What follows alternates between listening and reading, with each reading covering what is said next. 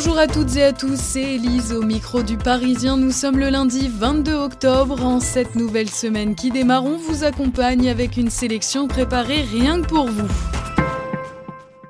70 pages, 29 articles, le projet de loi d'orientation des mobilités sera présenté par le gouvernement le mois prochain. Parmi les mesures phares, la fin des barrières de péage autoroutier ou encore l'encadrement plus strict des tarifs de covoiturage et une piste envisagée par le gouvernement, taxer davantage les cartes grises. Une réponse au Dieselgate car l'Europe demande à ses États membres un contrôle accru des constructeurs.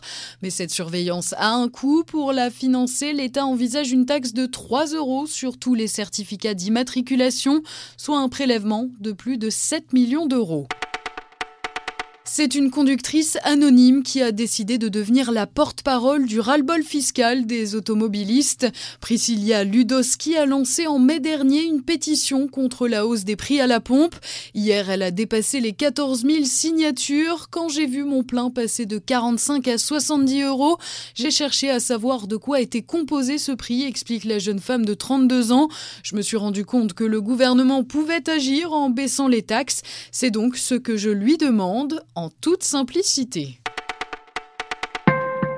Le drame avait ému toute la France le 13 janvier 2016 dans la station des Deux Alpes en Isère. Thelma et Léo, deux lycéens lyonnais de 16 ans, ont trouvé la mort balayée par une avalanche. Il faisait alors un stage de ski. Demain, le procès du professeur de sport qui encadrait le groupe doit se tenir. Il aura lieu devant le tribunal correctionnel de Grenoble. Ce prof est poursuivi pour homicide volontaire car il avait emprunté avec les lycéens une piste fermée et non sécurisée. Thelma n'aurait pas dû mourir, clame son père que nous avons rencontré. C'était la première fois que Jean-Noël Buty s'exprimait. Il nous a dit ne pas être en colère contre l'enseignant, mais attend une sanction de la part de la justice. Les deux hommes se rencontreront pour la première fois demain lors de l'ouverture du procès. Il s'est vendu aux Américains, maintenant il se vend aux Russes. Ce type est un traître. Point. Le Bureau des légendes fait son grand retour ce soir. Canal Plus va diffuser les deux premiers épisodes de la quatrième saison de cette série d'espionnage. De Moscou à Raqqa, le réalisateur Eric Rochant nous plonge dans la cyberguerre. Pour l'occasion, on a rencontré Mathieu Kassovitz qui incarne Malotru. Je suis prêt à repartir pour 10 ans de Bureau des légendes, nous a-t-il confié.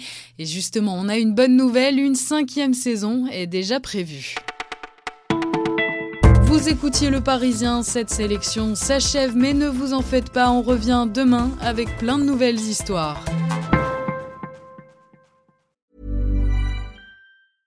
Imagine the softest sheets you've ever felt. Now imagine them getting even softer over time. That's what you'll feel with Bowl and Branch's organic cotton sheets. In a recent customer survey, 96% replied that Bowl and Branch sheets get softer with every wash. Start getting your best night's sleep in these sheets that get softer and softer for years to come. Try their sheets with a 30-night guarantee. Plus, get 15% off your first order at bowlandbranch.com. Code BUTTERY. Exclusions apply. See site for details.